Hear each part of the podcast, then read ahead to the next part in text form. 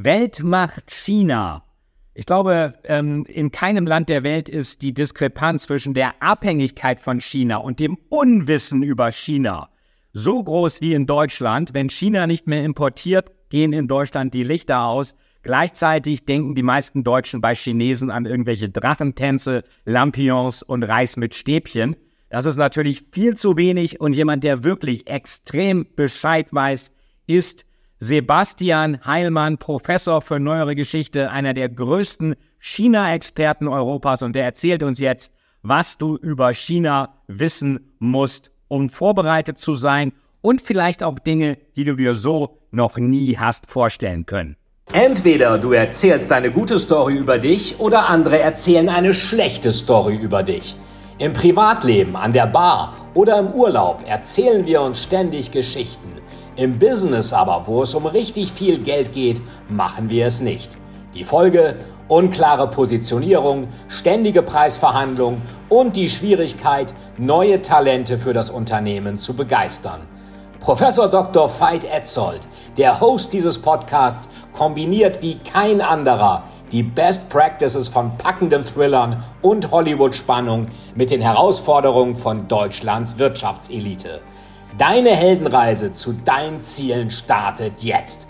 Herzlich willkommen im Story Selling Podcast. Herzlich willkommen wieder im Totalis to Sell Storytelling Podcast und heute freue ich mich, einen ganz besonderen Gast zu haben, nämlich Professor Dr. Sebastian Heilmann, sicherlich einer der größten China-Kenner Europas, wenn nicht gar vielleicht sogar international ähm, hat äh, sehr viele Institutionen im Bereich China beraten, ist Professor, Sebastian, du bist Professor für Wirtschaft und Geschichte Chinas. Politik und Wirtschaft Chinas. Heißt Politik und genau. Wirtschaft. Politik ja. und Wirtschaft Chinas an der Universität Trier. Und er war 2013 Gründungsdirektor des MERIX. Das ist das Mercator-Institut für China-Studien. Eins der größten Thinktanks Chinas, die es, glaube ich, überhaupt so gibt. Ähm, und wir werden uns heute, da ja China wieder in aller Munde ist, mit Social Credit System, mit dem Status Hongkong, mit der digitalen Überwachung, mit der äh, einfach globalen Stellung zwischen USA und China einfach mal über ein paar Themen unterhalten. Ähm, lieber Sebastian, ich freue mich sehr, dass du hier dabei bist. Und, freue mich auch, ähm, prima. Mhm. Ich habe ja auch ein paar äh, Requisiten schon mal mitgebracht. Das hatte ich mal in China bekommen. Das ist mein ah. Name. Joe ja. Way haben die draus gemacht. Ja, ähm, ja, genau. Ja. Mhm, ja. Und Joe oder Way, eins heißt ja irgendwie links, glaube ich. Zuo, ja, Zuo, genau, ja, Zuo heißt es eigentlich, Zuo Way, ja, genau. Du bist, also das ist ein normaler, relativ äh, doch weithin gebrauchter Hauptname, Familienname.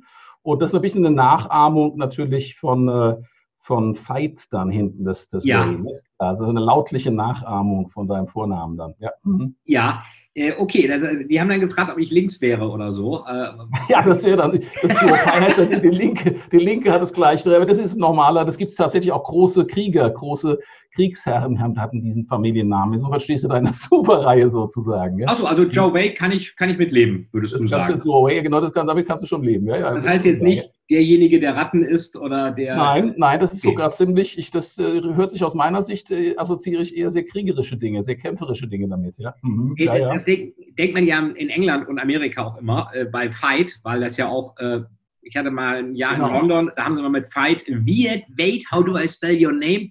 habe ich immer gesagt, you know the movie Fight Club? Der kam damals gerade in die Kinos. Yeah, with Brad Pitt. Yes, just take Fight Club without Club. Ja. Fight? Yes, correct pronunciation. At last. Also du hast was vom Krieger, ist ganz klar. Da steckt was in dem Namen. Eindeutig. Ja.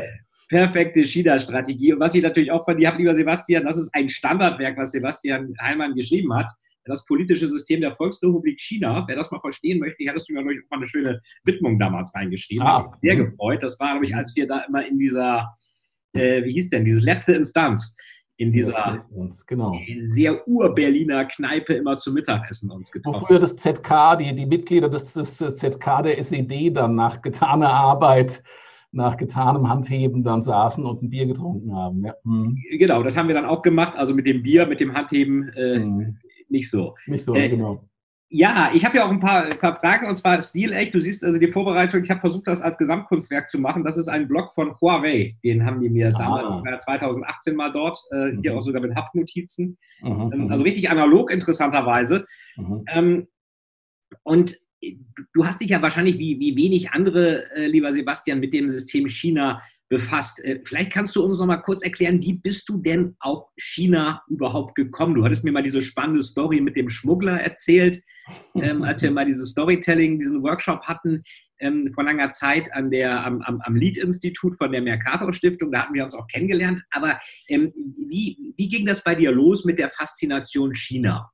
Es gab immer das ähm, Bedürfnis, was zu tun, was über Europa hinaus führt, sozusagen. Es war ein bisschen Abenteuerlust auch dabei. Ne? Es ging also darum, was zu machen, was andere nicht machten, klar, aber auch äh, zu reisen durchaus. Ne? Also über Europa hinaus zu reisen. Ich bin mit meinen Eltern viel gereist innerhalb von Europa und hatte dann irgendwann Lust, äh, das zu erweitern. Und dann hatte ich natürlich auch Bekannte und in der Verwandtschaft Leute, die sich damit ähm, befassten und das war eine gewisse, äh, was soll ich sagen, eine natürliche Erweiterung, dann sich auch noch mit China zu beschäftigen. Und da gab es auch noch Konkurrenz. Ich hatte auch Orientalistik in, in damals äh, eigentlich einbezogen, auch ähm, mit Russland, Sowjetunion sich damals zu beschäftigen. Da bin ich nach Sowjetunion tatsächlich gefahren, einmal als Schüler in einem Austauschprogramm. Und das war so ernüchternd, dass ich danach zum Schluss kam, das kann nicht die Zukunft sein. Die sind dermaßen, das war so 83 etwa, das war, die sind dermaßen eingefroren da und äh, dermaßen starr, das wird nichts. Und ähm, dann habe ich mich, das war ganz glücklich, zu einem Zeitpunkt dann für China-Studien, auch dann chinesische Sprache, Sinologie entschieden, als China nicht das Powerhouse war der Welt, sondern eher das Armenhaus der Welt noch war. Ne? Also Mitte der 80er Jahre war da noch nichts von, von Weltmacht zu spüren oder von, von wirtschaftlichem äh, rasantem Aufstieg. Und ähm, das war eigentlich damals wirklich das Interesse, in eine völlig neue Kultur, Sprache einzutauchen und äh, was zu machen, was ich vorher noch nie gemacht hatte. Ne? Das war eine gewisse Abenteuerlust, die dann auch in einen Aufenthalt in China mündete, ne, im Studium schon bald, nach zwei Jahren, ähm, wo dann die Sprache vertieft wurde, aber eben auch sehr viel Reisen äh, drin waren. Das war toll, das war ein Land im Aufbruch und ähm, sehr exotisch damals noch. Ja? Also nicht so, dass damals alle Straßen aussahen wie in äh, Singapur oder wie in München oder wie in Hamburg, ne? alle die gleichen Geschäfte, Geschäfte in diesen globalen Metropolen, wie es heute ist, sondern damals war das sehr, sehr ähm, ärmlich, pittoresk, aber reizvoll, enorm reizvoll. Ja. Also ein bisschen wie diese, diese Hutons, die man in äh, Exakt, genau. Beijing ab und viele zu Viele Straßenstände überall, viele ganz neue Unternehmen, die aufgemacht wurden. Ne? Ähm, also man spürte die unternehmerische Initiative. Zugleich war das Land, das hat mich immer beeindruckt, ziemlich gut organisiert. Es war so klar, was da äh, möglich würde, ne? wenn, wenn da mal diese unternehmerische Energie entfesselt wird dann auch. Ne? Und ähm, das äh, war ganz beachtlich und die haben natürlich auch die Infrastruktur dann sehr planmäßig ausgebaut in den 90er Jahren. Das wurde dann sehr beschleunigt, diese Sache. Also eindrucksvoll waren die Chinesen damals schon, ne, durch die äh, enorme Findigkeit und unternehmerische Wuseligkeit, die damals wirklich zu spüren war, unmittelbar. Ne? Man konnte mit allen Leuten sich unterhalten, bis ganz nach oben. Es war damals sehr offen für Ausländer und ähm, das war spannend. Das war toll. Ja, das war eine besondere Phase das war die Zeit auch von Yang Zemin, glaube ich. Äh, nee, das war die Zeit noch von Deng Xiaoping de facto. Xiaoping noch, okay. Jahren, das war noch vor den, sogar noch vor den Tiananmen-Unruhen, dann äh, okay. 1989, da änderte sich dann, wurde es ernst an einigen Stellen, für ein paar Jahre zumindest sehr äh, eng dann auch. Aber das war so in den 80er Jahren, haben die alle rumprobiert. Die waren neugierig auf die Ausländer, ne, haben alles gelernt aus dem Westen, was zu lernen gab. Und ähm, da gab es dann heiße Diskussionen über soziale Marktwirtschaft und so weiter, wie man das einführen könnte in China, solche Dinge das war schon ein Aufbruch, der auch eine gewisse, das ist neu, das war das Besondere damals, eine geistige Offenheit hatte, die danach in der Form äh, eigentlich nur noch ganz selten anzutreffen war.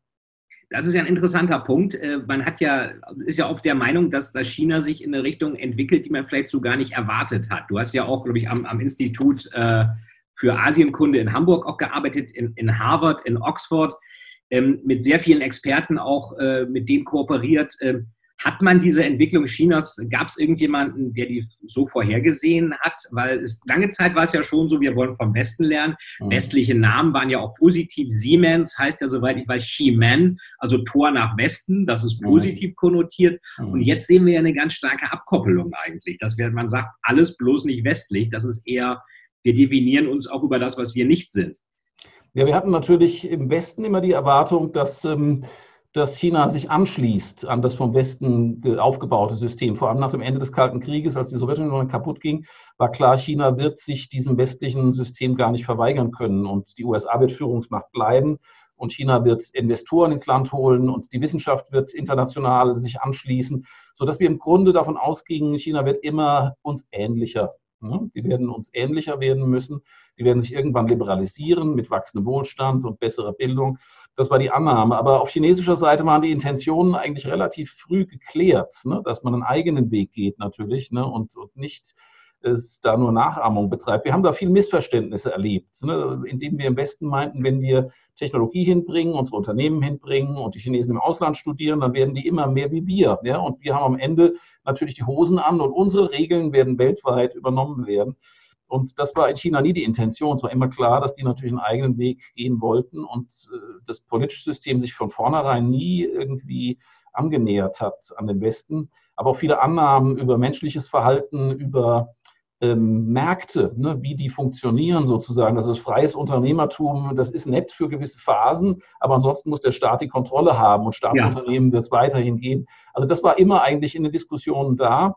Und wir haben im Westen das so ein bisschen für uns zurechtgestutzt und normalisiert und dadurch viele Fehlerwartungen und Fehlannahmen zustande gekommen, die wir jetzt sehr bitter korrigieren müssen, ne, indem wir sagen, China wird nicht so werden wie wir. Und wir sehen jetzt momentan dort im Grunde ein, äh, ein Land, ein System immer mächtiger werden, was mit uns nicht kompatibel ist. Und das, äh, was völlig andere Vorstellungen hat von der Art und Weise, wie man Gesellschaften organisiert, wie man mit neuen Technologien umgeht, ne, wie man äh, Märkte und, und Wirtschaften stabil hält, stabil zum Wachsen bringt. Das ist so radikal unterschiedlich in vielen Bereichen, dass wir überhaupt nicht darauf gefasst sind, die USA schon gar nicht, dass das so ein mächtiger ähm, ähm, Spieler jetzt der Welt seinen Stempel aufdrückt.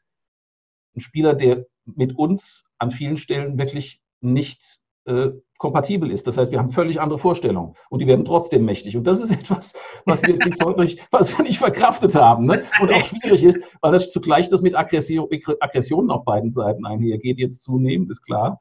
Ähm, das ist einfach nicht vereinbar und wir haben auch keinen Weg gefunden jetzt, wie wir das zusammenkriegen. Jetzt ist man ja hinterher immer schlauer und kann sagen, ja, mhm. das war ja vorhersehbar. Ich meine, das ist ja an der Börse auch immer so. Hinterher weiß man, auch gestern haben wir wieder einen großen Marktcrash gehabt. Den hat jetzt irgendwie auch keiner wieder vorhergesehen. Sonst, äh, wir können das aber alles erklären jetzt. Im Nachhinein können wir alles rational alles erklären. Logisch, ja. Kein Problem. genau, genau, alles, alles ganz, äh, mhm. ganz nachvollziehbar. Äh, jetzt hätte man ja sagen können, jetzt mit meiner äh, begrenzten China-Kenntnis könnte ich ja sagen, ich habe es natürlich auch nicht besser gewusst, ähm, das ist eine 5000 Jahre alte Kultur und wir sehen noch einige Parallelen auch. Also ich meine, die, die kommunistische Partei möchte erstmal an der Macht bleiben. Und was gibt sie dafür den Leuten? Sie gibt ihnen dafür Wohlstand. Also der Wohlstand muss steigen, sonst sind die weg. Früher war es so, der Kaiser wurde irgendwie gestürzt oder es gab Rebellionen, wenn die Ernte schlecht war. Heute muss eben das Wirtschaftswachstum stimmen. Und ähm, das Ganze begründet sich darauf, dass es eben zentralistisch ist, von Peking aus gesteuert, man gar keine Abweichung will, sei das jetzt Uiguren, sei das jetzt irgendwie westliche Werte, sei das Hongkong, äh, sei das Tibet, was auch immer. Ähm, und das zieht sich ja durch die Geschichte. Ich meine, der Kaiser von China ist ja so ein, so ein, so ein geflügeltes Wort, was ja eigentlich Zentralismus auch darstellt. Hätte man nicht in gewisser Weise ahnen können, dass die irgendwie, weil eben dieses, dieses, diese ganz alte Kultur einfach auch äh, immer noch sehr prominent vorhanden ist, auch mal die Kulturrevolution hin und her, ähm, doch vermuten können, dass die nicht einfach komplett alles äh, vom Westen kopieren und adaptieren.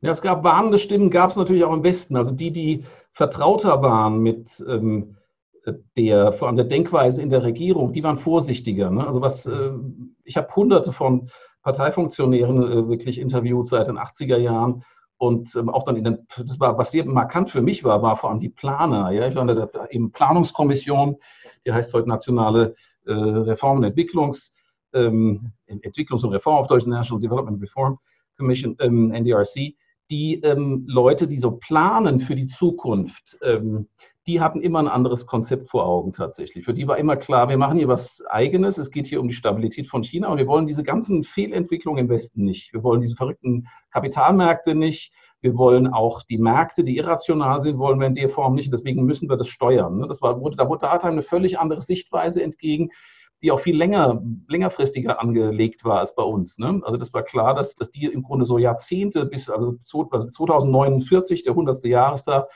der Gründung der Volksrepublik China, das war immer äh, so ein Stichtag für viele, wo die ganz lange Pläne hatten, ne? wie sie mit Technologie umgehen, wann sie mit der Industrie an welcher Stelle stehen und ähm, welche Ausländer noch nützlich sind und welche nicht. All das kam dann so. Ne? Ja, ähm, das, da trat einem eine Sicht entgegen, wo einem klar wurde, die wollen nicht das machen, wie wir es machen. Die sehen bei uns vieles desolat ähm, und die der Wendepunkt aus meiner Sicht war wirklich die globale Finanzkrise 2007, ja. 2008, wo dann äh, auch in meinen Interviews damals, das war sehr markant, äh, dann die Leute plötzlich sagten, bisher nahmen wir an, der Westen hätte das Rezept gefunden für die Zukunft. Und jetzt sehen wir, ihr wisst gar nicht, wie es geht. Ihr wisst gar nicht, die Amerikaner wissen definitiv nicht, wie es geht. Die Europäer macht es ein bisschen anders, aber letztlich hängt ihr da nur so an den Rockschößen der Amerikaner irgendwie und, und wollt auch gar nicht richtig unabhängig sein. So kam das dann damals. Aber da war klar, und das waren wirklich dann äh, auch Entscheider und Leute, die jetzt sehr hoch sitzen in der, in der äh, Regierung und in der Parteizentrale, die sagten damals, wir müssen ganz klar da andere Wege gehen als ihr. So geht's nicht. Ja, wir können nicht von einer Krise in die nächste schlittern. Das, das kann es nicht sein. Also das war schon eine sehr große Lektion, diese Finanzkrise von 2008 war auf chinesischer Seite ein Bruch mit dem Bild des Westens, der im Grunde die Lösungen gefunden hatte für die Zukunft. Ne? Und da war auf chinesischer Seite war klar, die haben die Lösungen nicht und wir müssen jetzt selbst ganz klar ganz eigene Wege gehen. Und dann kam Xi Jinping, dann kam der neue Chef, der neue Generalsekretär der Kommunistischen Partei. Und der hatte dann ganz andere Dinge plötzlich vor Augen. Der wollte sich dann, dann ins Zentrum der Weltpolitik führen. Und das haben wir jetzt momentan, dass China eben da auf der Bühne eine zentrale Rolle für sich beansprucht. Das heißt, dieses, dieses Unbehagen gegenüber dem Westen war vielleicht vorher auch schon da, aber die Finanzkrise war dann halt der Auslöser, wo man vielleicht auch gesagt hat, Moment mal, vieles, was die Finanzkrise hervorgerufen hat, diese günstigen Hypotheken, die waren ja zum Teil staatlich verordnet. Also eigentlich hat der Staat an der Blasenbildung äh, mhm. partizipiert, also das ja. Ganze initiiert und dann sozusagen am Ende die Lösung äh, mit Hilfsprogrammen alles wieder zugeschüttet. Ja, die chinesische Sicht ist sowieso, das war immer ganz lustig, da haben wir oft gelacht, ne? weil die natürlich so diese ähm, Freihandel und freie Marktwirtschaft, freier Wettbewerb, da haben die natürlich immer gelacht, weil diese ähm, kommunistische Partei und die, die Sozialist, im Sozialismus geschulten haben natürlich immer eine Interessenanalyse durchgeführt und kamen zu dem Schluss, also die USA, äh, wenn die sagen freie Märkte, ähm, sitzt natürlich doch dann sehr äh, leicht erkennbare Interessengruppen, ne, die vieles dann dort äh, durchsetzen und so dass äh, Politik aus chinesischer Sicht in diesen Märkten und im Wirtschaftsgeschehen sowieso immer drin ist. Ne? Also ist klar, die, die Macht, wer dort Vorteile hat, Nachteile, das wird natürlich reguliert, das durch Gesetzgebung, durch, durch äh, auch dann durch Aufsichtsbehörden und so weiter, ähm, sodass aus chinesischer Sicht immer klar war, dass eigentlich wer gewinnt auf den Märkten, das wird eh durch die Regierung festgelegt. Ne? Und dann machen wir das, dann machen wir das, dann machen wir das in China halt ganz offensiv und sagen, wir haben halt Staatsunternehmen und die haben hier eine zentrale Rolle und die kriegen auch bevorzugt Kredite. Und wenn es zu einer Krise kommt, sind das die Unternehmen, auf die wir uns verlassen können. Also die investieren auch, die investieren auch, wenn sonst keiner investiert. Ne? Das war so die Lektion aus der Finanzkrise. Also, die, die, die Leute ist da wirklich an der Stelle genau anders, als wir es äh, bei uns haben das geht ja so ein bisschen auch auf, auf äh, also Xi Jinping würde ja auch sagen, das hattest du ja auch mal gesagt, er sei Marxist, Marxismus, Leninismus. Und Lenin sagte, glaube ich, auch schon mal, man kann unternehmerisches Engagement, wo es Sinn macht, ruhig zulassen, weil das natürlich alles belebt. Aber er sprach, glaube ich, von den Kommandohöhen des Staates. Mhm. Also Elektrizität, Kommunikation, mhm. Verteidigung, das muss in der Hand des Staates bleiben. Mhm. In China gibt es tatsächlich das auch, diese Kommandohöhen, die heißen dort aber interessanterweise, lustigerweise, die nennen das Ming-Mai, das sind die Lebensadern des sozialistischen Systems. Ming-Mai sind die Lebensadern. Und das äh, ist der Begriff, der immer noch benutzt wird. Das heißt, man kann viel Wettbewerb zulassen, private Unternehmen, ausländische Unternehmen, kann alles da rumwuseln. Aber die Lebensadern, die zentralen äh, Schaltstellen, die müssen in der Hand der kommunistischen Partei sein und der Regierung sein. Das sind natürlich Telekommunikation, Finanzen und so weiter. Ja, also all das, was wir als kritische, ähm, inzwischen als kritische ähm, Komponenten des Wirtschaftssystems betreiben. Also kritische Infrastruktur natürlich, aber auch im Grunde systemrelevante Unternehmen ne, sind dann aus chinesischer Sicht das geht in die Rüstungsindustrie sowieso, bezieht sich dann auch auf Energie und vor allem auch, das wird dann schwierig an der Stelle, auf äh, Social Media. Wie kann man die auch in China so regulieren, dass sie mit dem äh, Regierungssystem kompatibel bleiben, obwohl es in China ja eigentlich zumindest formell private und börsennotierte Unternehmen sind, ne, die es sehr stark dominieren. Aber die sind halt ganz eng angebunden an die kommunistische Partei, haben eigene Parteikomitees und so weiter. Ja, das ist also ein, eigenes, ein eigener Weg, diese großen Unternehmen unter Kontrolle zu halten. Du hattest mal erzählt, dass äh, Tencent, die, die machen ja ganz viele dieser Online-Spiele und äh, die Kommunistische Partei wollte nicht, dass Leute da zu viel daddeln und zu wenig lernen. Und dann hatten sie, glaube ich, eine Sperre einbauen müssen, dass mhm. nach zwei Stunden darauf starren das Ding mhm. einfriert. Ja, die hatten tatsächlich ein Spiel, was süchtig machte, ganz offensichtlich, vor allem als es neu aufkam. Und das war wirklich großartig, ähm, weil ich das bei den Vorlesungen habe, also bei den Vorträgen habe ich das dann auch in, in Europa gebracht. Also Tencent hat ein Spiel, was süchtig macht, und da ist die Regierung reingekrätscht und hat gesagt, ihr müsst jetzt eine echt, äh, ja, eine echte ID Kontrolle einfügen und für unter 15-Jährige wird das Ding nach zwei Stunden abgeschaltet, sonst machen die nichts mehr für die Schule. Ja? Und die Reaktion im Saal in Europa war interessant. Die Eltern haben alle gesagt, sowas hätten wir ja unheimlich gerne auch in Europa. Ja? Eine, Regierung, eine, Regierung, die sagt, diese Computerspiele, äh, vor allem wenn sie süchtig machen, wenn die so nur eins spielen, Tag und Nacht die ganze Zeit, dass da irgendwann abgeschaltet werden muss. Und zwar nicht, dass wir das als Eltern entscheiden, sondern dass einfach das, das Ding nicht mehr zugänglich ist. Ne? Da gab es also viel Unterstützung. Es war eine lustige Reaktion. Also die chinesische Regierung hat dann äh, dieses Spiel eingeschränkt. Das ist natürlich ein wirtschaftlicher Faktor für das Unternehmen. Da hat der Börsenkurs von Tencent 10 Prozent verloren ja, nach dieser Regierungs, äh, ein, diesem, diesem Eingriff der Regierung.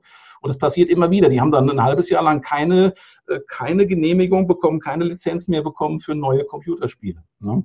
Das ist also schon ein anderer Umgang mit äh, den Medien. Und ich weiß, dass das viel Sympathien in westlichen Ländern auch hervorruft, vor allem bei denen, die versuchen, das zu regulieren. Aber wir haben hier wirklich eine andere Vorstellung. Das ist insofern eine ganz gute Illustration ne, dieser, dieser Unterschiedlichkeit.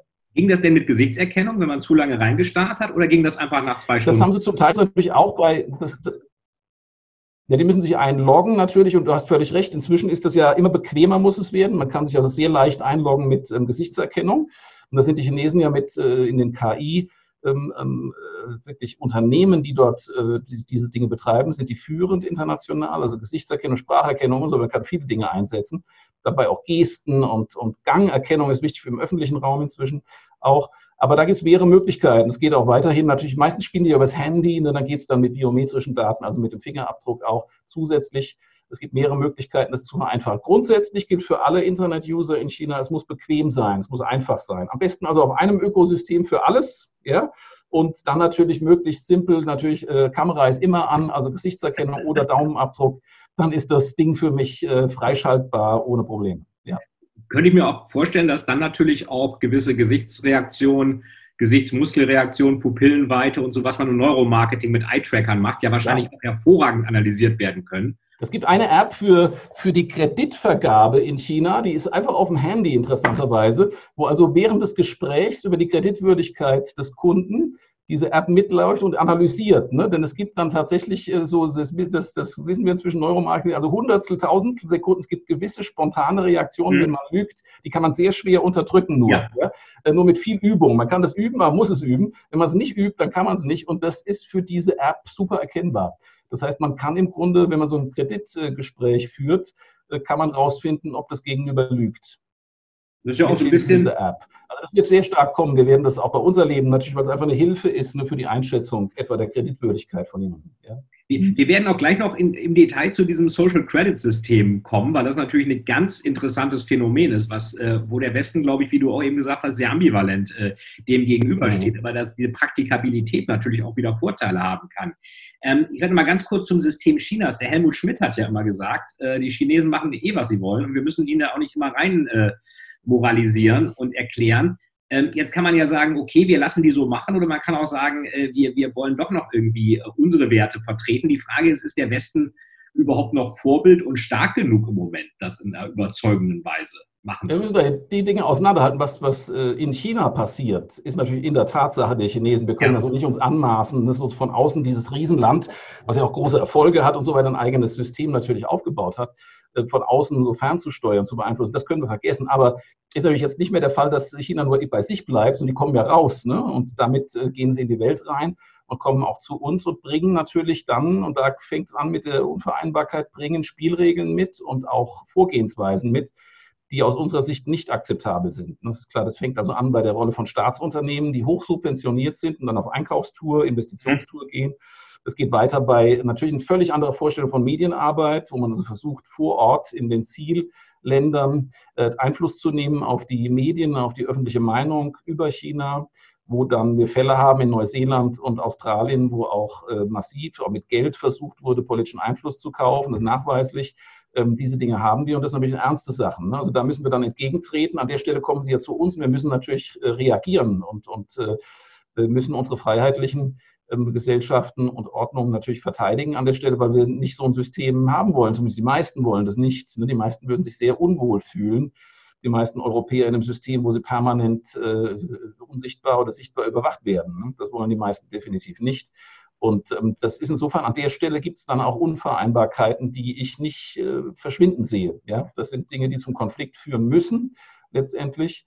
Und ähm, bis jetzt waren die Amerikaner natürlich in den letzten Jahren, äh, vor allem in der Trump-Administration, sehr ähm, aggressiv da auch, sind also China da in die Parade gefahren, haben das chinesische Spiel und die Pläne Chinas auch unterbrochen an vielen Stellen. Die Europäer lavieren im Grunde. Ne? Die Europäer haben es bis jetzt nicht ähm, hingekriegt, ähm, eine eigene Position, vor allem eine geeinte, eigenständige Position aufzubauen gegenüber China, also dass China damit äh, unterschiedlichen Spielern unterschiedlich verfährt. Wir haben also jetzt äh, Italien beispielsweise, wo der Einfluss Chinas wächst, weil China investieren kann, jetzt Unternehmen kauft, auch geholfen hat in der, in der Corona-Pandemie-Bekämpfung am Anfang. Wir haben andererseits einen Riesenkonflikt mit Schweden momentan vor allem. Ja. Da geht es dann wirklich um Menschenrechtsfragen.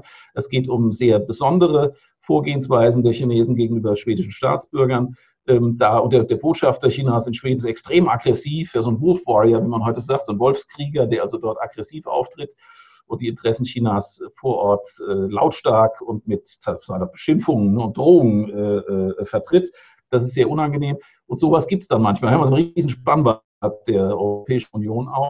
Und das ist nicht einfach. Die Europäische Union hat bisher wirklich keine geeinte Position und das schwächt äh, die insgesamt die Statur, das, das, das schwächt die ähm, Glaubwürdigkeit auch der Europäer im Umgang mit China.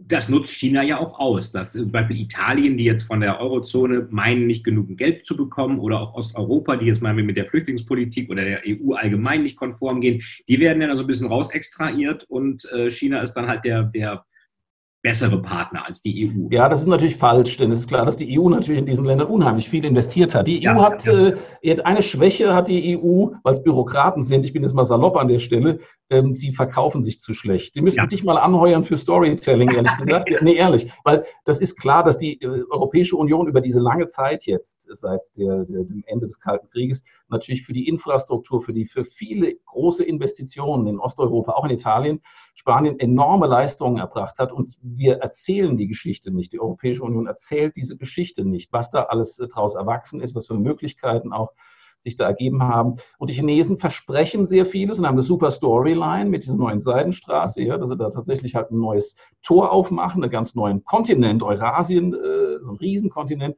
aufmachen. Und ähm, das sind oft Versprechungen. Ne? Und das hat jetzt auch schon zu Unmut in Osteuropa vor allem geführt, weil viele Versprechungen nicht äh, eingelöst wurden, nicht realisiert wurden durch Projekte. Und das wird Italien wahrscheinlich auch erleben. Ne? Also es ist so, dass die EU still und leise sehr viel leistet, und eben keine tolle Geschichte erzählt. Das fehlt bis jetzt. Die müssen unbedingt daran arbeiten. Das muss anders äh, ne, wirklich vermittelt werden und alles erklärt werden. Und ähm, die Chinesen kommen damit in einer guten Storyline, einer super Propagandamaschine und äh, vielen Versprechungen. Aber bis jetzt muss ich sagen, in Osteuropa sehr wenigen konkreten Investitionen.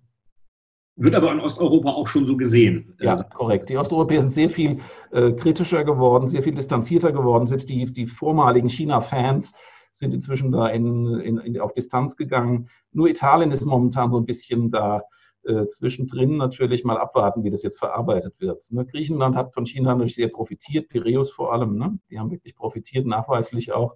Das ist eine Erfolgsgeschichte.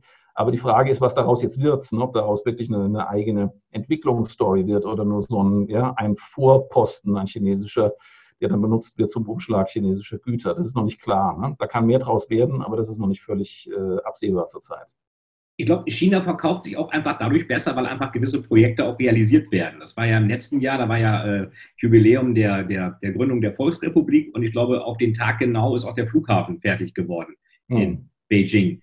Äh, und in hm. Berlin ist er dann nochmal verschoben worden und jetzt wird er ja Vielleicht ja, aber da müssen wir jetzt auch, das ist, das ist völlig richtig, das ist äh, mit dem Berliner Flughafen kein, äh, kein, keine Prachtleistung, ist völlig klar, das wissen wir alle. Aber äh, in China würde natürlich kein Termin verschoben, weil der Brandschutz nicht funktioniert. Ne? Das ist klar.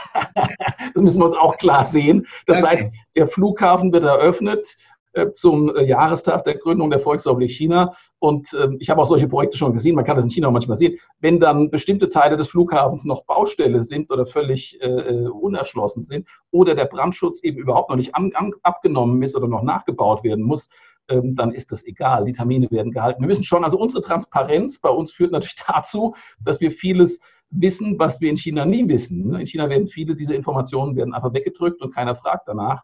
Und das müssen wir auch ernst nehmen. Ne? Das ist klar, dass wir da sehr hohe Ansprüche haben und immer alles durchleuchten. Und in China wissen wir vieles von dem, was schlecht läuft, wissen wir natürlich auch einfach gar nicht. Ähm, Nochmal zu, äh, zu der Kultur von China. Äh, was meiner Ansicht nach ein äh, tolles Buch dafür ist, ist ja die Kunst des Krieges von glaub, Sun Tzu, spricht man den richtig aus, weil die meisten ja, immer Sun Tzu ja. oder ja. Sun Tzu äh, da steht ja auch drin, dass man die befestigten Städte nicht angreifen sollte, weil man sich da immer nur aufreibt. Und wenn man das mal metaphorisch sieht, wenn man sich mal die ganzen Internetfirmen, Alibaba, Tencent, Baidu und dergleichen anschaut, äh, die ja auch ähnlich wie meinetwegen Facebook, Google und so weiter, Amazon agieren, die sind ja erstmal in einem geschützten Markt aufgewachsen, groß geworden und fangen dann an zu expandieren. Also mussten sich also dem Wettbewerb durch größere gar nicht stellen. Das ist ja so ein bisschen Google und Facebook sind vielleicht die befestigten Städte. Gegen die kommen wir nicht an. Wir warten mal, bis die groß genug sind. Man sieht ja schon, finde ich, ein paar Parallelen der chinesischen Unternehmensstrategie und politischen Strategie auch bei, bei Sunze. Ähm, Unbedingt. Vorweggenommen. Das zeigt sich ganz klar natürlich bei den, bei den Geschäftsmodellen äh, etwa bei Alibaba und Tencent, die aber natürlich im Inland geschützt waren. Ne? Das ist klar. Es zeigt sich aber auch bei der neuen Seidenstraße. Die greift natürlich nicht die Bastionen der Amerikaner an, sondern geht dorthin, wo die Amerikaner nicht sind. Ne? so der offene Raum. Es gibt so ein schönes Guerilla-Wort, das heißt äh, Bish, das heißt also die Hauptmacht vermeiden und den leeren Raum, ja, in den leeren Raum vordringen, ne, ist das immer. Das ist genau das, was du sagst, dass man natürlich nicht, es ist völlig wahnsinnig, Google anzugreifen, so, sofern äh, vor Ort Google schon äh, drin ist, wie in Amerika oder Europa. So, man geht natürlich dorthin, wo man ähm, Ausbauchancen hat. Und da haben die Westler oft vieles äh, ver verpasst oder, oder und unterschätzt, was für ein Potenzial beispielsweise in Südostasien oder auch in Afrika ist für bestimmte Geschäftsmodelle, die die Chinesen jetzt dorthin bringen, ne, im E-Commerce oder auch äh, in der Telekommunikation. Und ähm, das ist eine große Stärke. Aber zugleich, du hast recht, ist das im Grunde klassische Industriepolitik, übrigens jetzt ein, ein Deutscher, Friedrich List, ne, der von dieser Infant Industry Protection sprach, die Platzhirsche, ja, also wie Google, Facebook, die hätten immer alles zerquetscht und alles aufgekauft. Huawei wäre zu einem frühen Zeitpunkt von Motorola, die waren kurz davor, von Motorola, als es noch eine Riesenfirma war vor 15 Jahren, aufgekauft zu werden. Gab es konkrete Verhandlungen. Wir haben Bilder am Strand, wie die Gründer da spazieren gehen. Dann ging Motorola in die Knie aus irgendwelchen internen Gründen in den USA und äh, Huawei hat es überlebt, aber die hätten auch aufgekauft werden können von Cisco Systems später. Und äh, die Chinesen haben das dann natürlich verhindert, ne, diese Art von, weil es klar war, dass Alibaba, Tencent, äh, Huawei National Champions werden sollten. Ne? Das sind National Champions jetzt, die für China die Speerspitze der eigenen äh, Technologiestärke äh, äh ja, darstellen, die auch global dann sich ausweiten soll. Also das ähm, ist insofern ein klassischer Schutzmechanismus. Also diese jungen Industrien, die sonst von den Platzhirschen geschluckt worden wären, die hat China verteidigt. Und das ist ein richtiges und völlig plausibles Argument aus der Sicht von Entwicklungs- und Schwellenländern, dass ihnen natürlich nicht die ausländischen Platzhirsche so einen Riesenmarkt wie China einfach, diesen Markt, diesen Platzhirschen einfach preisgeben, ne? sondern man versucht natürlich eigene Unternehmen aufzubauen. Das ist eine klassische, im 19. Jahrhundert auch in Deutschland äh, äh angenutzte ne, Strategie und die halte ich auch für legitim natürlich. Ne? Da, da, kann man den Chinesen äh, eigentlich nur äh, ähm, da kann man sich eigentlich nur beglückwünschen, dass sie das so geschafft haben in dieser Form, ne? solche eigenen Ökosysteme aufzubauen. Sonst wäre ja auch dieser ganze Zugriff auf die Daten dieser Unternehmen von Regierungsseite ja Klar. nicht möglich, weil das ist ja mit Facebook ja. deutlich schwieriger.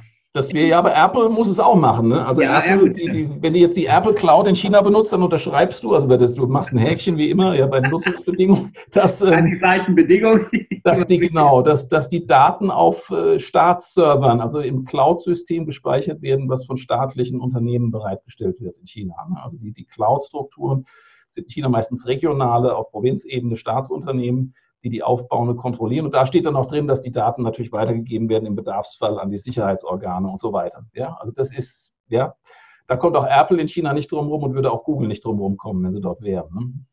Das ist so. Bevor wir gleich nochmal zu, zum Social Credit System äh, kommen, ähm, du hast ja auch vorhin erzählt von den, von den Eltern, die sich äh, freuen, wenn die Schüler mal mehr lernen würden und nicht so im Internet daddeln. Ich äh, das heißt ja Schue. Schue heißt doch studieren oder lernen. Ja, ja, Schue, genau. Ja. Schue, mhm, Schue, ja. Genau, Schue. Also Betonung ist auch, das wäre nämlich auch die nächste Frage gleich zum Chinesischen. Aber also, mir hätte mal ein Chinesischlehrer gesagt, dass das, das wäre so das Kind und darüber ein Dach und diese drei Striche. Das mhm. sollen die Schläge des Lehrers sein. das ist vielleicht der Esel, das ist die Eselsbrücke, ist es aber nicht. Ne?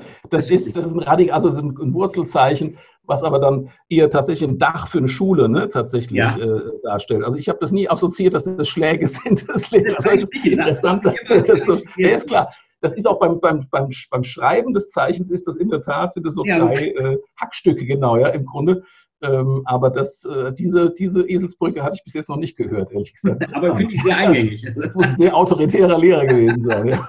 Aber würde ja passen. Genau, ähm, ähm, mhm. aber da sind wir auch beim Thema Chinesisch. Du sprichst ja fließend Chinesisch und ich glaube, jeder, äh, der das, äh, sich damit noch nicht befasst hat oder auch wer sich schon damit befasst hat, ich habe es auch mal ein bisschen gelernt, aber, aber sehr amateurhaft, äh, der merkt ja, das ist ein ziemlich dickes Brett, was man da bohren muss. Ähm, ja, vor allem beim Schriftsprache. Ne? Die Schriftsprache äh, ist sehr arbeitsaufwendig und bei ja. dem mündlichen Chinesisch, das geht bei Leuten mit Begabung schneller, aber es gibt natürlich eine rasende Entwicklung der chinesischen Sprache momentan auch. Ne? Die entwickelt sich rasend wegen der technologischen, aber auch kulturellen Dinge, die sich verändern momentan. Das ist schon eine hohe Anforderung, ist ganz klar. Ne? Also das äh, ist beim, beim Lernen vor Ort, äh, ist es für begabte Leute im, im mündlichen, also im gesprochenen Chinesisch ganz gut machbar. Also das vor allem bei jüngeren Leuten dann auch. Äh, aber das ähm, Geschriebene, also die Schriftzeichen sind selbst für sehr schlaue Chinesen, ähm, dauert es ein paar Jahre, bis die genug Schriftzeichen äh, können, um, um dann fließend zu lesen auch. Ne? Und es kommen immer wieder neue Begriffe dazu. Also ich finde die chinesische Sprache zurzeit ist anspruchsvoll, weil es unheimlich viele technische jetzt mal Neologismen gibt, also neue Begriffe, mhm. neue Redewendungen. Das ist eine sehr, das zeigt das Tempo der Entwicklung. Also die haben in der Spracherneuerung ähm, viel schneller voran als die meisten anderen Länder tatsächlich gegenwärtig. Das ist bemerkenswert. Was würdest du jemandem empfehlen, der Chinesisch lernen möchte? Was sollte der machen? Sollte er erstmal mit wegen Kursen anfangen? Sollte der nach China fahren, wenn das Corona-mäßig wieder geht? Oder was? Äh naja, es ist schon sehr gut, wenn man eine, eine, solide Voraussetzung mitbringt und dann erst nach China geht. Also ich würde sagen, so Intensivkurse erstmal hier jetzt in Deutschland, in Europa oder auch in anderen Ländern zu machen, ist sinnvoll. Wer viel Mut hat und, und da sich richtig so Deep Immersion, also sich richtig rein äh, knien will, ähm, der kann auch in Taiwan momentan sehr intensive Kurse machen. Ne? Ähm, das geht auch, aber es gibt auch äh, kommerzielle Anbieter, die gut sind. Es gibt natürlich inzwischen auch sehr gute Apps, ne, die, die helfen, auch bei der Aussprache korrigieren dann am Anfang die Töne, ne, also Schwer ist aber den zweiten Ton, ersten Ton, was weiß ich, ähm, dass das tatsächlich gleich äh, korrigiert wird von der, von der App dann. Das, da gibt es also viele Möglichkeiten, technische Hilfsmittel, die es erleichtern. Ähm, aber das Lesen wird einem tatsächlich nicht äh, dadurch erleichtert. Ne. Das ist eine Sache, wo man einfach viel Fleiß aufwenden muss, damit sich das einprägt, ne, diese, diese Schriftzeichen. Sollte man das seinen Kindern empfehlen, Chinesisch zu lernen? Ich würde sagen, unbedingt. Ja, ja, ich kann klar sagen, unbedingt, weil ähm, ich halte das, sag jetzt mal ganz salopp, ich halte das neben äh, Computersprachen für ähm, momentan für essentiell für die Zukunft, weil China so oder so auf uns zukommt, auf uns zuwächst. Ne? Und gegenwärtig, da können wir uns jetzt lang drüber unterhalten, aber es sieht einfach danach aus, ob wir es mögen oder nicht. Ähm, und das ist jetzt ganz ohne Emotion. Es sieht danach aus, dass China ähm, in den nächsten zwei Jahrzehnten das Rennen macht gegenüber den USA, ne, würde ich sagen. Also es viele, viele Indikatoren deuten darauf hin, dass China trotz der vielleicht jetzt ähm, erschwerten ja, Bedingungen international, auch im, im Innern, trotzdem natürlich in vielen maßgeblichen Bereichen führend werden wird. Ne? Technologie ist äh, wichtig, auch Naturwissenschaften, auch neue Geschäftsmodelle. Es sind viele Dinge, äh, wo ich mir vorstelle, dass mit einigen Verzögerungen, mit einigen Widerständen ähm, chinesische ähm, Geschäftsmodelle, Denkmodelle, Organisationsmodelle weltweit einfach äh, sich ausbreiten werden und auch auf uns zukommen werden. Es sei denn, wir machen alles zu. Ne? Und, oder China hat einen riesen inneren Zusammenbruch. Das ist alles nicht auszuschließen. Das ist keine lineare Entwicklung, ist klar. Aber ähm, von den Kräfteverhältnissen und vor allem, ich sage es mal deutlich, vom Humankapital her, also von dem, was China in den letzten Jahrzehnten aufgebaut hat an Expertise, auch an Kenntnissen, an Qualifikation, an Menschen, ja, an, an Talenten, in den Zukunftsbereichen, den maßgeblichen, ist einfach ähm, überwältigend, ne, muss man sagen. Trotz der demografischen Veränderungen sind einfach unheimlich viele Dutzende von Millionen erstklassiger, hart arbeitender, äh, hochqualifizierter äh, Menschen in China und die kommen zurzeit auch wieder in größerer Zahl zurück. Die USA hatte 350.000 äh, chinesische Studierende im Inland ne, in den letzten Jahren. Ein großer Teil ist jetzt wieder in China, wegen Corona erstmal, aber auch wegen der politischen Spannung ich befürchte, ein großer Teil von denen wird nicht zurückkommen. Die werden in China bleiben und werden dort Unternehmen und werden Unternehmen gründen oder werden dort äh, in die Wissenschaft gehen, in Forschung und Entwicklung gehen. Ne? Und ähm, das ähm, ist ein Riesentalentpool von Leuten, die einem, in wirklich harten Wettbewerb ausgesetzt sind, die gewohnt sind, hart zu arbeiten ja. auch. Und ähm, da erwarte ich äh, wirklich Grundstürzendes. Das, das, dürfen wir nie kleinreden. Wir halten uns ganz gut, jetzt in Deutschland halten wir uns ganz gut, was so äh, diese Qualifikationen angeht, auch die Anziehungskraft. Wir kriegen vielleicht auch wirklich viele ähm, asiatische Talente ab in den nächsten Jahren, weil die USA nicht mehr so attraktiv sind aus asiatischer Sicht. Ähm, aber ähm, es ist klar, dass, dass China dort ein, ein riesen Potenzial hat weiterhin. Und dass ich keine andere, keine vergleichbare große Ökonomie kann damit mithalten. Ne? Also die, es gibt einige, die versuchen es. Taiwan ist stark, Südkorea ist stark in Spezialbereichen. Aber China ist einfach eine Wucht, ne, muss man sagen. Und das sage ich jetzt ohne Sympathie fürs politische System, sondern ganz feststellend einfach. Ich halte im Bereich von Wirtschaft und Technologie China für so wichtig, dass wir an denen nicht vorbeikommen werden und deswegen unbedingt Chinesisch lernen und natürlich auch Computersprachen lernen. Ja, Programmieren lernen und Chinesisch. Das hast du da auch noch eine Empfehlung, welche Computersprache man naja, die sind ja, das ist jetzt eine gute Frage, weil wir im Westen natürlich Python. sofort sagen, wir müssen Java, wir müssen Python, bei Apple vielleicht Swift und so weiter oder E, solche Sachen. Das kommt dann immer im Westen. Aber jetzt kommt, die Chinesen setzen tatsächlich für ihre ähm, Anwendungen in China, äh, beispielsweise bei der künstlichen Intelligenz, haben die ganz eigene Libraries. Das heißt, die benutzen wirklich einen anderen Code, als wir ihn hier als Standard einsetzen und einbauen in unsere Programme. Und das ist etwas beunruhigend, kann ich nur sagen, weil ähm, ich weiß, dass das immer mehr wird. Ne? Also die Leute, die sich damit beschäftigen, mit Softwareentwicklung in China, künstliche Intelligenz in China, kommen zu dem Schluss, dass tatsächlich die ähm, Programmier-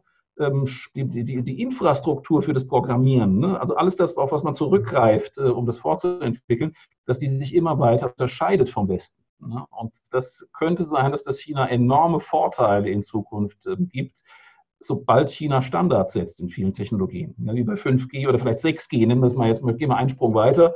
Chinesen sind da schon, wenn 6G dann vor allem mit chinesischen Standards kommt ne, und chinesischen Programmierelementen kommt, dann ähm, kann es sein, dass wir im Westen da gar nicht mehr mitkommen. Und ähm, es kann ja auch dann dazu führen, also es gibt ja diese Made in China 2025 Strategie, dass man eben westliche Dinge so lange nutzt, wie man sie braucht und es dann selber macht. Und ein Weg zu dieser Autonomie wäre ja auch von irgendwelchen Copyrights, äh, Intellectual Property von westlichen Programmiersprachen unabhängig zu sein.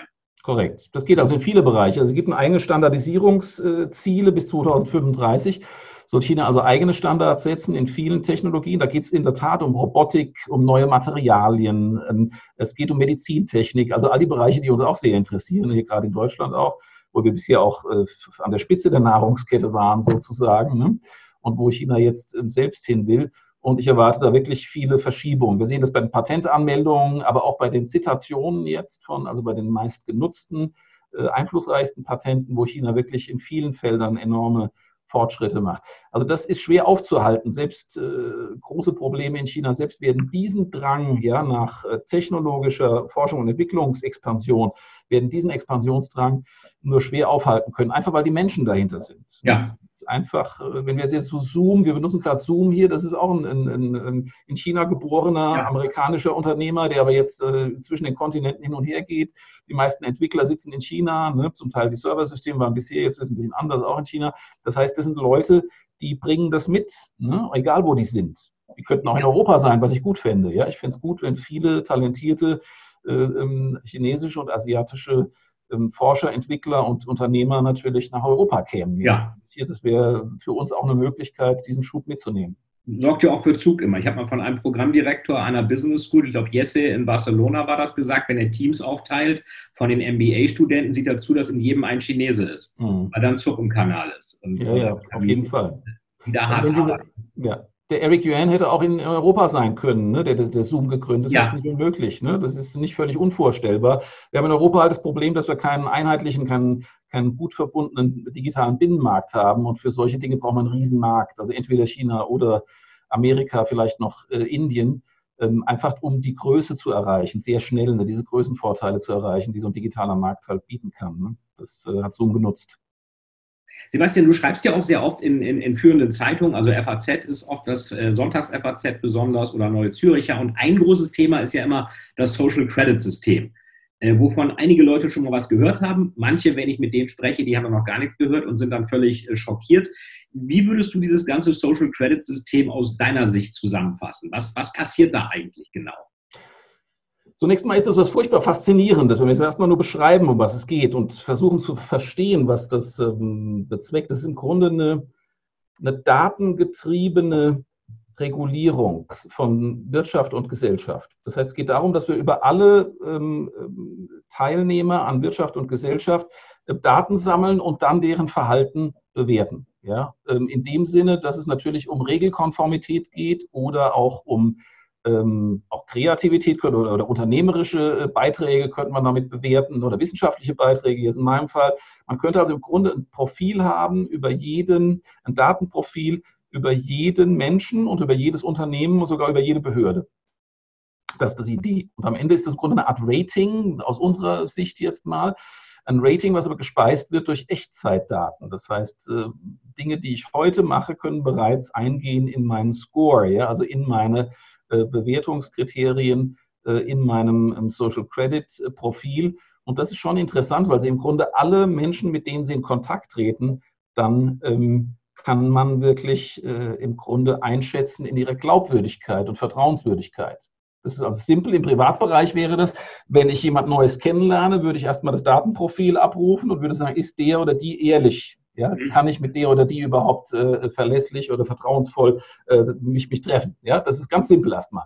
Das geht dann aber weiter, natürlich interessanter noch im, im Geschäftsbereich, wo Sie sagen, ist äh, die, haben der Geschäftspartner, mit dem ich mich jetzt einlassen will, hat der einen guten Track Record bei, den, bei der Zahlungsmoral? Zahlt mhm. der seine Rechnungen? Ne? Ist dieses Unternehmen aufgefallen durch Steuerbetrug, durch Zollbetrug oder durch ähm, irgendwelche windigen Geschäfte mit, äh, ja, mit Unternehmen in irgendwo, ja, mit, mit mafiosen. Das heißt, man kann wirklich ähm, im Grunde sehr schnell sehen, äh, ob jemand, mit dem man in Interaktion tritt oder ein Unternehmen, mit dem man in Geschäftsbeziehung tritt, ob das vertrauenswürdig ist. Das ist letztlich äh, zeitgemäß, ist aber eine völlig neue Sicht der Dinge. Ne? Ist klar, dass das natürlich eine andere Form der äh, Transparenz ergibt, die auch Überwachung impliziert, Dauerkontrolle und Datensammlung permanent impliziert. Und da fangen dann die Probleme an. Wir haben also andererseits halte ich dieses System wirklich für völlig zeitgemäß in der Digitalwirtschaft. Ja, das ist völlig natürlich. Wir haben die Daten. Wir wollen wissen, ob jemand vertrauenswürdig ist, ob ein Geschäftspartner seine, seine Rechnungen begleicht. Also nutzen wir diese Quellen. Oder jetzt bei der Corona-Pandemie. Wir haben diese Daten, wo sich jemand bewegt hat, also mit wem er sich getroffen hat, äh, in einem Raum war. Also nutzen wir diese Daten natürlich. Aus chinesischer Sicht völlig klar. Ja, denn der Staat hat dort. Also das, das Kollektivinteresse geht immer vor den individuellen Freiheitsrechten, ne, geht immer vor. Bei uns ist das halt anders und das schafft dann die Probleme. Wir haben im Grunde mit diesem Social Credit System natürlich am Ende, wenn diese Datenbanken alle zusammengezogen werden, haben wir tatsächlich ein lückenloses Überwachungssystem. Das heißt, wer an diese Daten rankommt, und das sind ja dann viele, nicht nur staatliche Behörden, sondern es sollen ja viele sein, weiß, wie mein Freundeskreis ist, weiß, wie meine Präferenzen sind, nicht nur im Konsum, sondern letztlich auch politisch, ja, am Ende. Ne, also was ich letztlich denke, über welche Dinge ist leicht zu, über meinen Freundeskreis zu erschließen, über bestimmte Statements, die ich gegeben habe, vielleicht. Konsum, Konsumgewohnheit, wo reise ich hin? Reise ich eher in die USA oder reise ich eher nach Russland? Das ist auch ganz interessant, solche Dinge. Ne? Oder ähm, sind meine Freunde zum Teil im westlichen Ausland, äh, auch in staatlichen äh, Behörden etwa ähm, tätig? Das sind alles wichtige Informationen. Das heißt, ähm, für uns ist das natürlich nicht nur 1984 ähm, jetzt von, von George Orwell, sondern es geht viel weiter. Es geht im Grunde darum, die, die Intentionen von Menschen zu erkennen, bevor die überhaupt handeln. Ne? Unsere Präferenzen wirklich aufzuzeichnen und zu durchleuchten. Das ist äh, furchterregend in der Konsequenz, ganz klar. Ja. Und äh, ist das dann auch so, dass, dass jeder diese Information bekommen kann oder ist das eher Herrschaftswissen? Ja, das ist beides. Man kann natürlich, also jetzt die, ähm, äh, das ist klar, dass natürlich jetzt die Staatssicherheit in China wird nicht ihre, ihre Kenntnisse, äh, ihre Datenbank da einstellen. Ansonsten sind diese Social Credit äh, ähm, Profile sind tatsächlich äh, bei Unternehmen öffentlich einsehbar. Ja, da ist noch nicht alles drauf an Daten, aber jeder kann inzwischen täglich drauf gucken, äh, wie sich ähm, diese Social Credit Bewertungen von ähm, Geschäftspartnern entwickeln. Und sie werden natürlich, alle werden, alle diese Unternehmen werden die Finger davon lassen, von Geschäftspartnern, die irgendwie äh, beispielsweise auf einer schwarzen Liste stehen. Das heißt, die fallen als Zulieferer dann aus. Das hat schon Konsequenzen fürs, fürs äh, Unternehmenshandeln jetzt schon. Und, und, und, die Chinesen sagen ja auch, dass man an kleinen Dingen einen Menschen auch erkennen kann. Es ist ja auch, geht ja auch so weit, dass man einer, im, im, Zug, im Hochgeschwindigkeitszug, der wird gefilmt und wenn jemand da seine Füße auf die Bank gegenüberlegt, dann wird das Gesicht gespeichert und das gibt ja auch einen Eintrag. Äh, das Verhalten in Zügen ist tatsächlich sehr leicht zu kontrollieren, weil es ein geschlossener Raum ist, ein fixierter Raum ist. Ne? Ähm, da gibt es in der Tat äh, immer wieder Eintrag. Das ist so. Also es, es, gibt Beispiele von Leuten, die dann irgendwie die Sitze blockieren, von anderen Leuten, die reserviert haben. Und die, die werden in der Tat, kriegen die einen Eintrag dann in ihrem Heimatort, kriegen die einen Eintrag äh, in ihrem Social Credit Account. Ja? Das ist ganz klar, dass, die, dass der Score sich drastisch verändert durch so ein unsoziales Verhalten. Ja. Und es ist doch auch mit Sanktionen dann verbunden, dass man meinetwegen dann diesen genau. Geschwindigkeitszug, dass man da keine Karte mehr kaufen kann. Ja, wir haben das, das haben wir jetzt noch gar nicht besprochen, aber es ist klar, dass das natürlich nicht nur einfach ein Analyseinstrument ist, ja. sondern ähm, es ist äh, wirklich so, dass ähm, mit Sanktionen operiert wird. Wenn das Unternehmen also beispielsweise ähm, gefälschte ähm, Nachrichten in die Öffentlichkeit bringt, um besser dazustehen, dann fällt das zurück auf den ähm, Social Credit Status von dem Unternehmensleiter, also von dem Management selbst. Die dürfen dann nicht mehr fahren mit äh, Hochgeschwindigkeitszügen, dürfen keine Flüge mehr buchen und so weiter. Es gibt also viele Sanktionsmöglichkeiten auf ganz anderen Feldern, ne, die äh, zum Teil dann auch auf die Kinder übergehen. Das sind also diese problematischen Fällen wo dann ähm, ab einer gewissen äh, Stufe von, von, von Zuwiderhandeln dann tatsächlich auch äh, zumindest gedroht wurde bisher, dass die Kinder dann auf bestimmte Schulen nicht mehr gehen können und so weiter. Ja? Also diese Sachen, das können wir uns schon vorstellen, sind ja beliebig ausdehnbar. Denn ja. sie, man hat also Verhaltensabweichungen in einem Bereich, die werden sanktioniert in anderen Bereichen, in völlig anderen Bereichen. Das, das passt auch nicht zu unserem Rechtssystem. Ne? Das ist eine ganz andere Denke, weil der Mensch im Grunde in ganz verschiedenen Dimensionen dort ähm, gedacht wird dann. Ähm, und das ist sehr seltsam, dass also im Grunde ich, wenn ich jetzt regelmäßig Verkehrsgeschwindigkeitsübertretungen habe äh, mit meinem Auto, dass ich dann nicht einfach meinen Führerschein wegbekomme, sondern dass ich auf einmal verboten bekomme, im Ausland zu reisen. Ja, das ist für unsere Verhältnisse das völlig unverhältnismäßig, unverbunden. Aus chinesischer Sicht ist das die gleiche moralische Person, die in dem Fall dann äh, sanktioniert werden muss.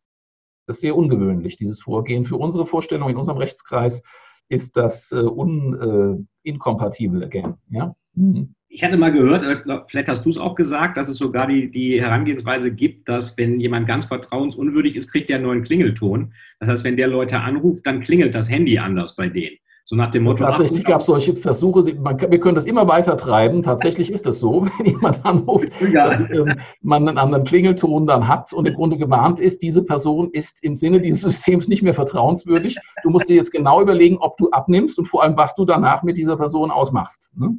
Das ist schon eine schwarze Liste. Es ist letztendlich, wenn man es hart äh, spielt, kann es dazu führen, dass äh, wir Leute haben, die wirklich äh, aus der Gesellschaft herausfallen, ne? ja. die wirklich ausgestoßen werden, ausgespien werden regelrecht ne? aus der Gesellschaft und dann äh, gar keinen Fuß mehr auf den Boden bekommen können. Das wäre der Extremfall. Bis jetzt wird das alles noch äh, vor allem bei dem individuellen ähm, Sozialkreditsystem sind das noch Pilotprojekte, vor allem auf lokaler Ebene, das ist noch nicht äh, verbunden, ja, also mit nationalen System. Aber im Unternehmensbereich ist es weiter fortgeschritten. Also dort sehen wir schon viele Sanktionen auch, die dann unangenehm werden können. Sie kriegen dann, was weiß ich, die, die Unternehmen kriegen dann mehr Inspektionen beispielsweise. Ne? Also wenn sie Vergehen hatten, sind sie ja weniger vertrauenswürdig, also kriegen sie dann die Steuer- und Zollverwaltung permanent auf die Pelle ge gehetzt oder die Umweltverwaltung und so weiter. Ähm, die kommen dann regelmäßig zu Inspektionen vorbei. Wer dann gut dasteht in dem System, der hat weniger äh, Inspektionen zu erwarten. Das sind schon dann durchaus handfeste Folgen. Aber wir haben ja auch wieder eine kulturelle Komponente drin, finde ich, durch äh, Konfuzius. Also Kungze äh, spricht man, glaube ich, äh, in, in, China aus. Ja, ja, ja, hm. oder Kungfuze oder. oder ja, es gibt mehrere Möglichkeiten, aber eigentlich heißt der Kungse auf chinesischer Seite. Ja, hm, ja. Der ja auch eigentlich immer Wohlverhalten propagiert hat. Mach als Kind deinen Eltern keinen Ärger, ähm, füge dich vernünftig ein. Also auch Verhalten zu steuern und auch zu ändern, wenn es irgendwie nicht dem gemeinsamen Wohl dient. Man könnte ja auch sagen, dass es von, von dort aus zum Social Credit System eine Art ähm. Also ich würde, das passt gut, ja, es passt vieles zusammen dort. Das ist die, die traditionelle Sichtweise wäre auch äh, in der Hinsicht, dass natürlich das, wieder das Kollektivinteresse an einem konformen, sozial äh, konformen Verhalten Vorrang hat vor individuellen Freiheiten. Das passt aber natürlich auch, das ist klar, auch äh, der kommunistischen Partei sehr ins Zeug. Ne? Ist klar. Es geht immer darum, dass im Grunde Menschen transformiert werden müssen, ja, in, in kultivierte, in, in an die offizielle Kultur angepasste äh, Personen. Und ähm, da ist äh, Konfuzianismus und Kommunismus sind an der Stelle sich durchaus ähnlich. Ne? Es geht wirklich um Anpassungsfähigkeit, es geht um Pass, ja, Einpassung in äh, etablierte Regeln der Gesellschaft, die jemand anders setzt. Das heißt, das Kollektivinteresse wieder hat Vorrang vor individuellen Freiheiten. Sebastian, wir sind fast am Ende angelangt. Ähm, vielleicht noch eine äh, Frage, die jetzt aktuell gerade wild diskutiert wird. Es gibt ja den Sonderstatus von Hongkong. Äh, man sagt ja One Land, Two Systems, also ein Land, zwei Systeme und der soll ja scheinbar aufgehoben werden. Jetzt ist ja Hongkong gar nicht nur im Interesse der westlichen Welt so eine Art Anhängsel von China, was eben demokratisch ist, sondern es ist ja für China selbst auch wichtig, so als Gateway in die Welt, wo eben auch bestimmte Börsenlistungen möglich sind, wo man Geld überweisen kann, wo mhm. gewisse Dinge einfach eher funktionieren als in China, auch was jetzt die Sanktionen der USA gegen China angeht. Ähm, was sind deine Einschätzungen? Wie, wie wird das weitergehen? Wer, wer wird sich durchsetzen? Wird Hongkong wirklich ein Teil von China werden? Wird Trump noch mehr drohen müssen, noch mehr Sanktionen machen müssen? Ist das nur ein weiterer Schritt in den großen, großen Kampf USA gegen China? Untermauert es die Vorherrschaft Chinas oder hat sich China damit eher ins eigene Knie geschossen, dass sie jetzt da übers Ziel hinausschießen? mit dieser Aktion? Also die, die Tendenz ist völlig klar und dieses Sicherheitsgesetz bestätigt das. Es geht jetzt wirklich um eine Gleichschaltung Hongkongs. Das heißt, Hongkong wird ähnlicher werden. Der Volksrepublik China wird also schrittweise jetzt äh, angeglichen werden. Solche Demonstrationen wie äh, im letzten Jahr, die darf es aus der Sicht der Pekinger Zentralregierung nicht mehr geben. Und das ist eine unmittelbare Herausforderung. Und Hongkong ist natürlich auch nach internationalem Recht äh, klar unter chinesischer Souveränität. Wir haben aber, und das ist das Besondere, wir haben halt eine gemeinsame Erklärung, the Joint Declaration von 1984 äh, zwischen der Volksrepublik China und dem Vereinigten Königreich. Und das ist ein internationaler Vertrag. Also das ist ein Vertrag zwischen diesen beiden Staaten und der ist hinterlegt und das ist wichtig bei den Vereinten Nationen. Der hat Gültigkeit. Ja? Der ist registriert dort.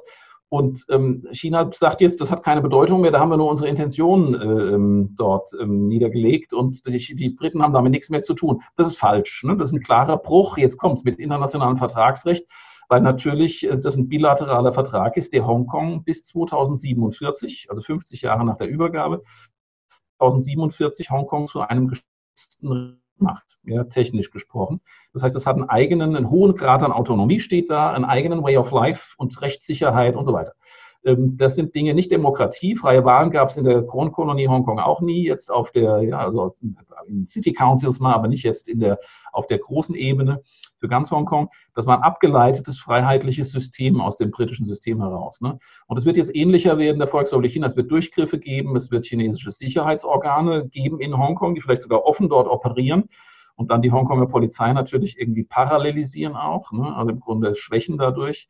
Ähm, das werden wir alles sehen, da bin ich ziemlich sicher. Also aus chinesischer, aus, äh, aus der Sicht der Pekinger Zentrale ist Hongkong ein Pain in the Back, ne, tatsächlich. Und das ist nicht legitim, das ist, sind keine Patrioten, das sind äh, Aufrührer vor Ort und die müssen äh, bekämpft werden, wie sie in China bekämpft werden. Und das gibt eben jetzt Konflikte dann, denn die westliche Position ist auch äh, klar. Ähm, USA sowieso, aber auch UK jetzt, also auch London macht da jetzt klare Positionierung. Das ist ein Bruch dieser vertraglichen Vereinbarung und die müssen sanktioniert werden. Und da gibt es ein scharfes Schwert, kann ich nur sagen. Und du hast völlig zu Recht angesprochen, es geht am Ende dann um die Bedeutung des Finanz- und Dienstleistungsplatzes Hongkong. Der ist unheimlich wertvoll für China weil dort natürlich viel durchfließt, aber auch chinesische Unternehmen dort massiv Kapital aufnehmen ne, über Hongkong. Das heißt, das ist wirklich ein, äh, der Platz, um internationales Kapital zu gewinnen für den chinesischen Modernisierungsprozess und auch für chinesische Staatsunternehmen zum Teil. Ja. Und jetzt kommt's. Die Amerikaner haben da wirklich eine, eine, scharfe Waffe, die sie bisher noch nicht artikuliert haben, aber die diskutiert wird intern. Das heißt, die sagen, Hongkong ist nicht mehr autonom. Hongkong ist jetzt wirklich Volksrepublik China. Und damit fällt die Börse Hongkong auf den Status eines Emerging Markets zurück. Denn Shanghai und Shenzhen sind Emerging Markets. Mhm. Ja. Und das heißt dann, und so geht es heute, das heißt, alle institutionellen Investoren und alle möglichen Indexfonds müssen aus Hongkong raus. Weil das kein etablierter First Class ja, ja, äh, ähm, Börsenplatz mehr ist. Und das ähm, ist ein ganz scharfes Schwert. Das kann China letztlich ähm, nicht wollen und muss es auch verhindern. Und ich bin mal gespannt, wie weit die Amerikaner da gehen. Das ist wirklich äh, eine Nuklearzündung für Hongkong. Das beschädigt natürlich Hongkong auch massiv, ne? aber es mhm. würde bedeuten, dass innerhalb kürzester Zeit viele institutionelle Investoren aus Hongkong zurückziehen müssten und die Kapitalaufnahme für chinesische Unternehmen in Hongkong nicht mehr mit diesen internationalen Kapitalgebern wie bisher möglich wäre. Das ist schon eine ganz ernste Sache, die wird unterschätzt bisher. Und ich ja. weiß, dass eine Gruppe gibt in Washington, die das vorbereitet. Und der Newkin hat gestern darüber auch kurz berichtet.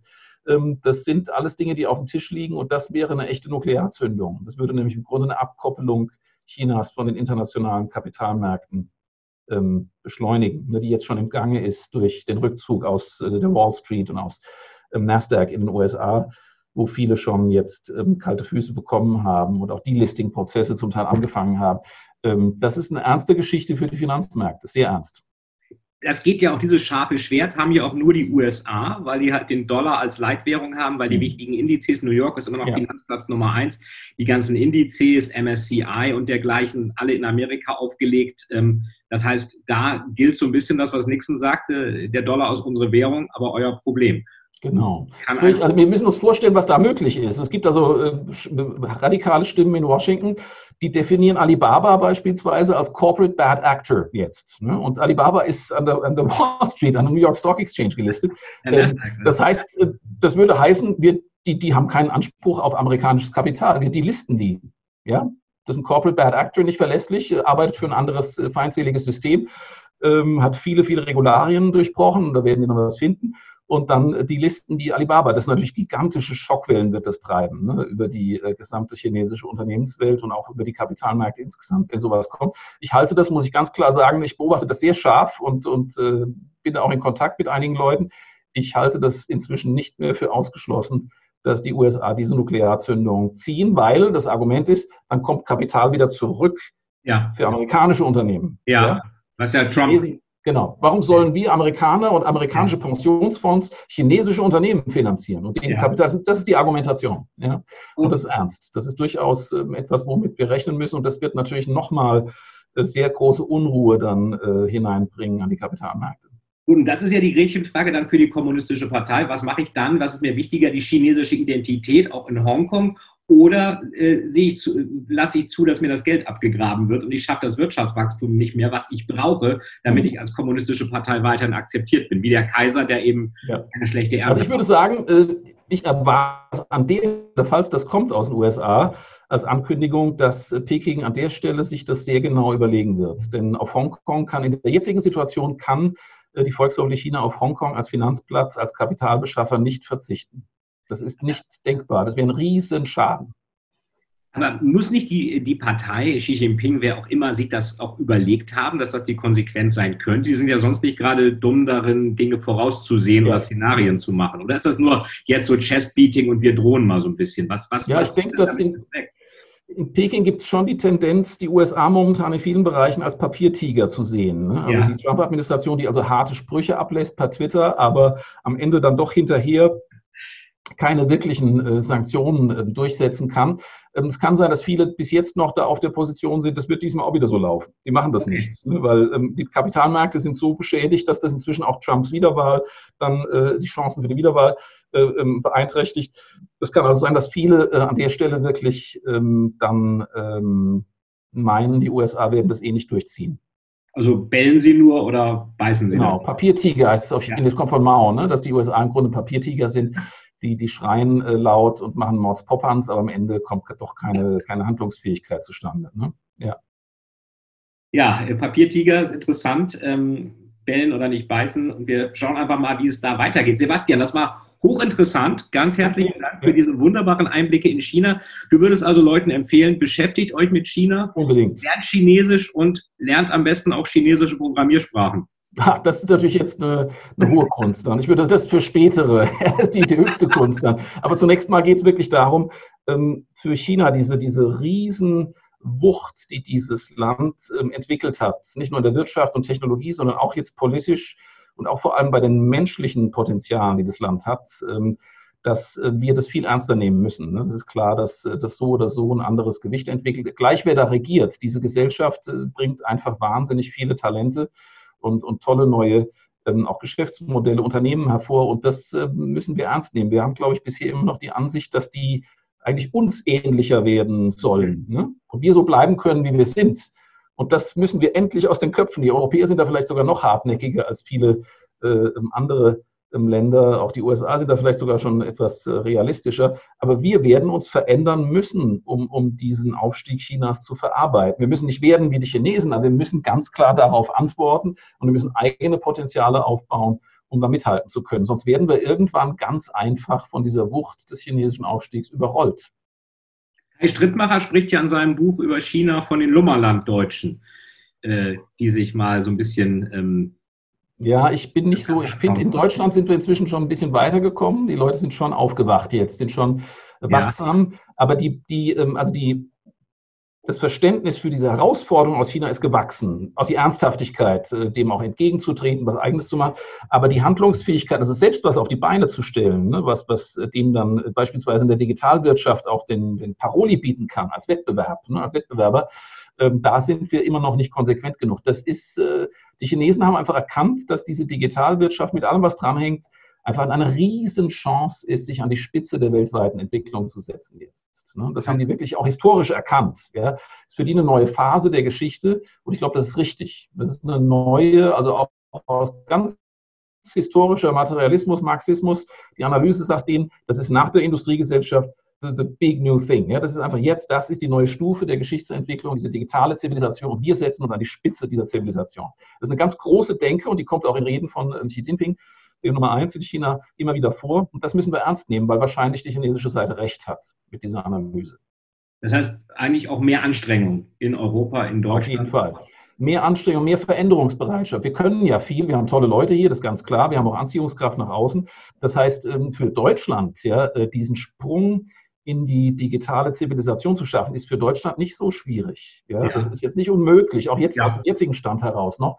Wir sind eigentlich wunderbar vorbereitet. Wir sind bisher nur, das ist klar, uns ging es natürlich zu gut. Unser altes System hat bisher super funktioniert. Unsere Unternehmen waren sehr ähm, wirklich erfolgreich und viele Menschen haben gut gelebt in Deutschland auch. Und das schafft natürlich so eine gewisse Trägheit in dem ja. Einlassen auf diese neue ähm, Zivilisation, aber die kommt und wir wissen es jetzt auch dank der Pandemie, denke ich auch, sind viele auch wachgerüttelt worden. Die Veränderungsbereitschaft ist größer, als sie war, meines Erachtens, und das ist gut so. Ne? Deswegen bin ich da durchaus optimistisch, dass wir in den nächsten Jahren da einen Aufholprozess starten können, der auch äh, wirklich dann ähm, dazu führt, dass wir mit China besser mithalten können in Zukunft. Ja. Ich hatte mal den schönen Spruch gehört, ich hoffe, ich spreche ihn richtig aus, äh, auch in China. Und, und zwar war das äh, Mayo wie war das noch? Jetzt war gerade die, die, es war gerade die ja, jetzt, Leitung war gerade ja, weg. Du musst den, den Satz nochmal wiederholen. Ja, das war, das war ein Spruch, äh, Meo Mifan, Meo Mafan. Äh, oder umgekehrt. Meo hm. Maf, äh, hast du keinen Stress, hast du keinen Reis. Ja, das stimmt. Meo Mafa, Meo Mifan. Das, ist, das kann man zwar sagen, aber das ist ein bisschen ein ja, seltsames Wortspiel eigentlich. Aber ähm, es ist so, dass die Anstrengungsbereitschaft in China, der Wettbewerb in der chinesischen Gesellschaft ist so enorm, das kennen wir gar nicht. Ne? Also die sind von Kindesbeinen angewohnt, dass sie permanent sich vergleichen müssen und die Besten sein müssen und zumindest noch ein extra Schippe drauflegen müssen oder halt, wenn sie es nicht, wenn sie der Schule nicht so drauf haben, dann ein super Unternehmen aufbauen müssen, ne? solche Dinge, ja. Und das äh, ist natürlich dieser Druck aus der Gesellschaft, da braucht die Regierung nicht viel zu machen, ist einfach, weil es so viele Menschen sind, ne? ist dieser Wettbewerbsdruck innerhalb der chinesischen Gesellschaft enorm. Und der führt natürlich zu Höchstleistungen, zu enormen Anstrengungs, äh, zu einer enormen Anstrengungsbereitschaft auch. Und ähm, das ist schwer nachzuahmen. Ne? Aber wir haben Vorteile im, im, denke ich, was den Staat angeht, was also die, die Startposition angeht, was auch unsere ähm, relativ diversifizierte Basis aus angeht. Ähm, das, äh, insofern äh, müssen wir da jetzt versuchen, unbedingt den Sprung zu tun. Ja. Großen Sprung nach vorne, also auch für Europa. Könnte man. Jetzt war es leider wieder weg. Wir haben momentan ja, mit der Leitung etwas Probleme. Ja, ja äh, den großen Sprung nach vorne, wie es Mao auch schon gesagt hat. ich würde sagen, es ist ein gewisser Sprung nötig, ja, aber von der gesicherten Basis aus. Wir springen nicht ins Dunkel, ja. ja sondern wir springen eigentlich in ein Feld rein, was wir einigermaßen einschätzen können. Auch die Risiken können wir einschätzen und ähm, wir haben die Kapazitäten dafür. Das heißt, es ist keineswegs besonders riskant aus meiner Sicht, sondern es ist eher eine Frage der Anstrengungsbereitschaft. Ja. Ja, lassen wir uns darauf ein, ähm, machen wir neue Ausbildungsgänge. Wir brauchen viel mehr natürlich äh, im Bereich der digitalen Ausbildung. Das ist klar, dass Programmiersprachen in Deutschland gleichberechtigt sein müssen, die Fremdsprachen mindestens aus meiner Sicht. Ne? Das ist klar, auch in der Schulausbildung. Da müssen wir viele Schippen drauflegen. Aber es gibt natürlich viele technische Hilfsmittel. Es gibt viele Möglichkeiten, da was zu machen. Auch wenn beispielsweise die Lehrerausbildung da noch hinterherhinkt es gibt jetzt viele neue Möglichkeiten, die wir da nutzen müssen. Und da müssen wir auch ein bisschen kreativer, experimentierfreudiger werden, sonst bleiben wir zurück und werden auch dann am Ende ärmer. Und zwar ärmer in dem Sinn, dass ähm, natürlich auch Sozialpolitik, Umweltpolitik, Klimapolitik nicht mehr so gut finanzierbar sein werden, wie wir es mhm. bisher uns vorstellen. Wir nehmen das ja als selbstverständlich an, dass wir das alles finanzieren können. Aber das wird dann schwieriger, wenn der Wohlstand nicht mehr so ähm, ja, gesichert ist, wie er in den letzten Jahrzehnten das war. Ne? Und wir müssen da aufpassen, dass das nicht alles ins Rutschen kommt. Ne? Das will keiner, glaube ich, äh, egal aus welcher Position. Ähm, wir haben vieles erreicht äh, in Deutschland, worauf wir stolz sein können. Und aber die, die Zukunft muss äh, wirklich von dieser Veränderungsbereitschaft getragen werden. Und China ist da der wichtigste ähm, Vergleichsmaßstab. Insofern kann uns China vielleicht auch helfen, uns selbst auch nochmal neu zu erfinden. Ähm, das war Sebastian Heilmann, äh, einer der Top-China-Experten. Ich habe mich sehr gefreut, Sebastian, dass du hier ja, im Podcast ja. dabei warst. Und ich auch. Mhm. wunderbar. Ich freue mich demnächst aufs Wiedersehen. Genau. Und, ähm, bleibt dran. Beim nächsten Mal wird es wieder spannend. Danke fürs Zuhören und bis bald hier im Totalis to Sell Storytelling Podcast und schreibt uns bitte rein, was euch gefallen hat. Lasst auch eine Bewertung da und was ihr euch vielleicht noch für Themen zu China, aber auch zu anderen Themen wünscht. Dankeschön und bis bald.